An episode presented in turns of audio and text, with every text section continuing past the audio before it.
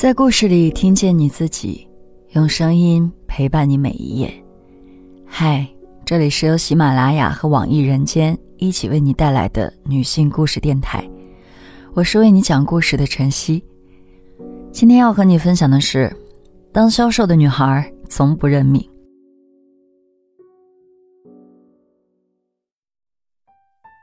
二零一七年四月底，我入职了一家互联网公司。在市场部做策划，我的日常工作是对接公司的销售部门，为客户做广告投放提案。这意味着我会和销售打交道，有时还要和他们一起去见客户。我印象里的销售啊，学历不高，满嘴跑火车，不太情愿和他们接触过多。可当我搬去公司的合租房时，才发现三个室友中有两个都是销售。第一天，他俩半夜十二点才回来，旁若无人的在客厅里打闹。我被吵醒后，重重的推开卧室门，一脸阴沉的盯着他们。他们脸上都有点不自然的潮红。我知道无法与醉酒的人讲道理，气呼呼的回卧室了。第二天，昨晚醉酒的那两个女孩见到我，一连说了好几声对不起。为了表达歉意，他们硬拉着我去吃火锅。火锅的腾腾热气消解了我的敌意。他俩一个叫丹丹，一个叫小皮，负责开发新客户，说服客户开通广告投放账户，并不断的充值消耗。小皮是电话销售，刚来公司实习三个月；丹丹是线下销售，来公司一年半了。丹丹比我小一岁，却说自己已经有七年的工作经验了。他说自己之前干过不少工作。从三言两语中，我察觉到了他经历的不简单。工作第一天，市场部同事文姐就告诫我说：“和销售对接的时候要多留个心眼儿，他们认钱不认人。”周五晚上，我就亲眼见识到了两个部门之间的剑拔弩张。那天，销售部跟进一个项目，客户要求当晚十二点前看到新提案。销售部发来这个需求的时候，已经是下午六点。离下班时间只有半个小时，我问文姐怎么办，文姐一边对着小镜子涂睫毛膏，一边不在意地告诉我：“当没看见就行了。”六点半一到，文姐挎起小包就准备走人。说时迟，那时快，一个杀气腾腾的姑娘突然从门口窜过来，拦住了文姐的去路。她涨红着脸问：“自己五点五十八发的需求做好了吗？”文姐轻描淡写说自己没时间，再说凭什么要求市场部陪销售加班？说完，她就走出了办公室，其他人也纷纷跟了出去。姑娘愣住了，半天没说出话来。我于心不忍，问了一句：“要不我试试？”小姑娘听到这话，眼神瞬间亮了起来。在去销售部的路上。我知道了，他叫张琪。销售部整层楼灯火通明，墙上贴满了类似“只要干不死就往死里干”这样的标语。再配合此起彼伏的电话铃声、争吵声，甚至捶桌子的嘈杂声，让我感觉恍惚来到了另一个世界。那天晚上，我把最终方案发给客户时，已经是十一点半了。张琪硬要请我吃烧烤。感谢我拔刀相助。听说丹丹和小皮是我的室友，他更高兴了，很快就把他俩叫了过来。我们一行人打车去了夜市摊儿。他们三个人领我到一个烧烤摊儿坐下，叫了一盆麻辣小龙虾和一大盘烤串儿，又要了四瓶啤酒。我从未想过自己会在凌晨一点坐在马路边喝啤酒吃烤串儿，还是和三个刚认识不久的姑娘一起。销售的工作很辛苦，虽然住处离公司不到五分钟，但他们没有一次在晚上十一点前到过家。然后第二天不到八点就得起床洗漱化妆，睡眼惺忪的赶去公司参加早会。早会上会有点名表扬和批评，不停的给你洗脑，什么只有争到第一名才是英雄，否则只能当 loser。小皮说，他刚来的时候还被训哭过几次。尽管我们回家时刻意降低了声响，但洗漱的动静还是惊醒了室友佳怡。佳怡是本地姑娘，在公司做前台。小皮和我吐槽过，这姑娘天生大小姐脾气，被爹妈从小宠到大。佳怡几乎是尖叫着冲出房门，一边跺脚一边用手指着我们，骂我们不要脸，为了赚钱把自己弄得人不人鬼不鬼。不知道的还以为家里穷得供不起我们吃饭。面对突如其来的责骂，丹丹站了出来，一巴掌拍下了他的食指，面不改色的回应：“你说对了，我家就是供不起我吃饭，所以我拼命赚钱养活自己。碍你眼了？”佳怡气得浑身发抖，转身回到了屋子里。第二天一早，他就搬走了。张琪知道我们空出一间房，嚷嚷着要搬来一起住。他搬家那天，我们知道了他的秘密。他和同组的一个男同事谈起了恋爱。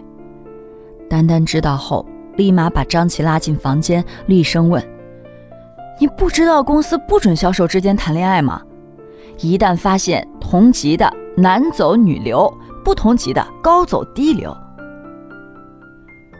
张琪显然没把事态看得那么严重，摇着丹丹的胳膊撒娇说：“嗨，你又不会打小报告的。”丹丹无奈答应了下来，但还是警告了他：如果被别人发现，保不齐就会捅出去。张琪这个月拿了两次第一，很多人早就想把他干下去了。我听得云里雾里，只是一份工作，怎么还暗藏杀机？小皮说：“销售不讲究用人为亲和江湖义气，新人选择跟一个领导，就像加入了一个帮派。帮派之内是兄弟，之外都是敌人。”我这才终于明白他们身上的江湖气是怎么来的了。入职一个月，我被指派跟着丹丹回访客户，调研客户满意度。出差的日子临近端午假期，拜访城市中又恰好有我老家。我就和丹丹商量，能不能把我老家定为最后一站。丹丹想也没想就答应了。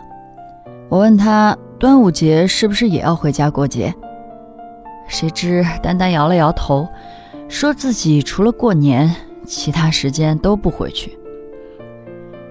我们需要去四个城市拜访六家客户，行程排得满满当当。第一天还算顺利。第二天拜访的客户却显然不是善茬。这个客户缺乏宣传得当意识，把投放效果不佳的全部责任归到我们这儿。和客户争辩了一个小时后，我的耐心被消磨殆尽，怒火瞬间点燃，对着客户骂出了脏话。对方一下子站起来，一步步向我走近。这时，丹丹立马起身拉住客户的胳膊，陪着笑脸说。哎呀，哥哥，你怎么还生气了？我这个同事啊，平时讲话就这样，这就是他的一个口头禅，没有别的意思。要是您还因为这事儿跟一个小姑娘置气，不显得您太不大气了吗？客户经他这么一说，脸色缓和了些。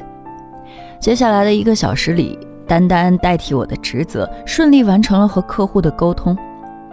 其实他说的话和我表达的是同一个意思，只是他换了更通俗的说法，加上对客户适当的吹捧，客户很吃他这一套，一口一个妹妹叫得十分亲切，还提出晚上请我们吃饭。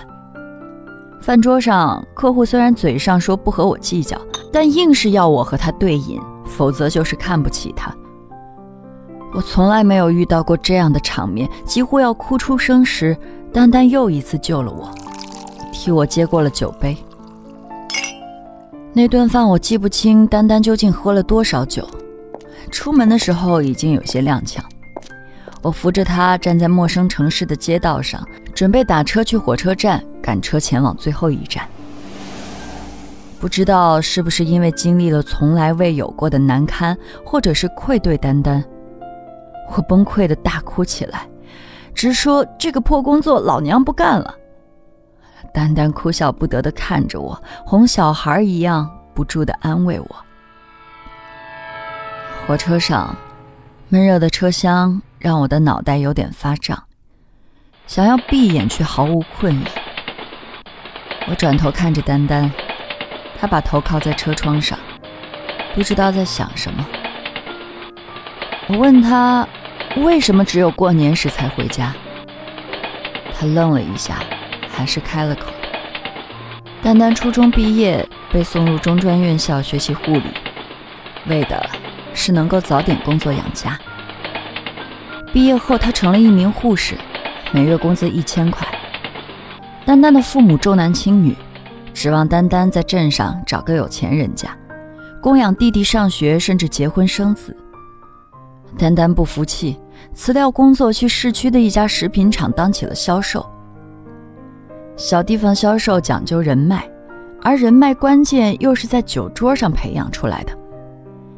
丹丹为了开拓客户，一半时间都泡在酒桌上。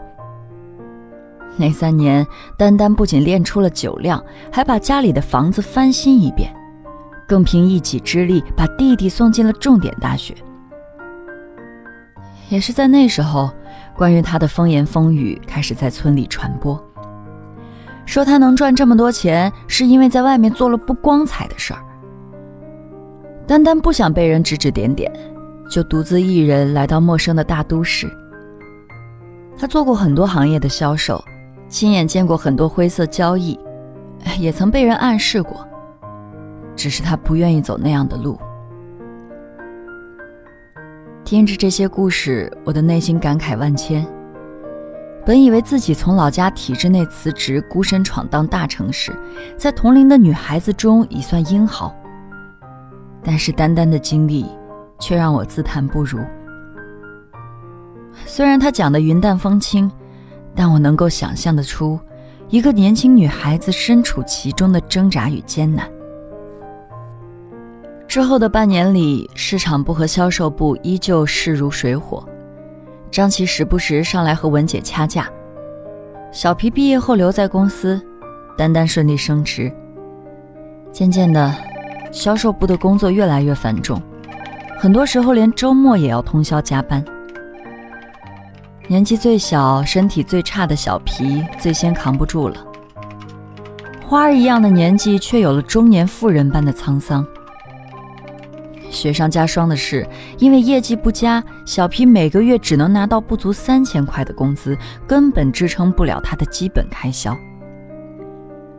当丹丹第二次掏钱帮他垫付房租时，我忍不住问：“小皮怎么不问他爸妈要？”丹丹告诉我，小皮的父母很早就离婚了，小皮从小由奶奶抚养长大。每个月的工资除了养活自己，寄一部分给奶奶，还要还大学四年的助学贷款。我怎么也无法将这些与那个总是嬉皮笑脸的小皮联系在一起。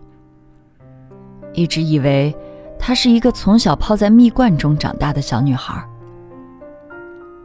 丹丹说：“真正家里不缺钱的，才不舍得女孩做销售这一行。”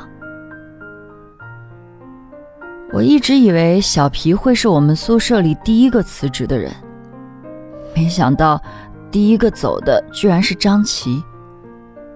他和同事违规恋爱的事情终究还是被发现了。总监在早会上当场开除了张琪男朋友。令所有人震惊的是，就在同一天，张琪也提交了辞职申请。其实他的业绩一直很好。深得领导喜爱，但是他铁了心要走，怎么挽留都毫无作用。两个人是在除夕前一个星期离开的。临行前，张琪说：“女孩子做销售吃的是青春饭，与其等着被淘汰，不如趁着还不太老，做点能够长久的事情。”他从小学国画，这些年存了一些钱。打算回家开一个绘画培训班。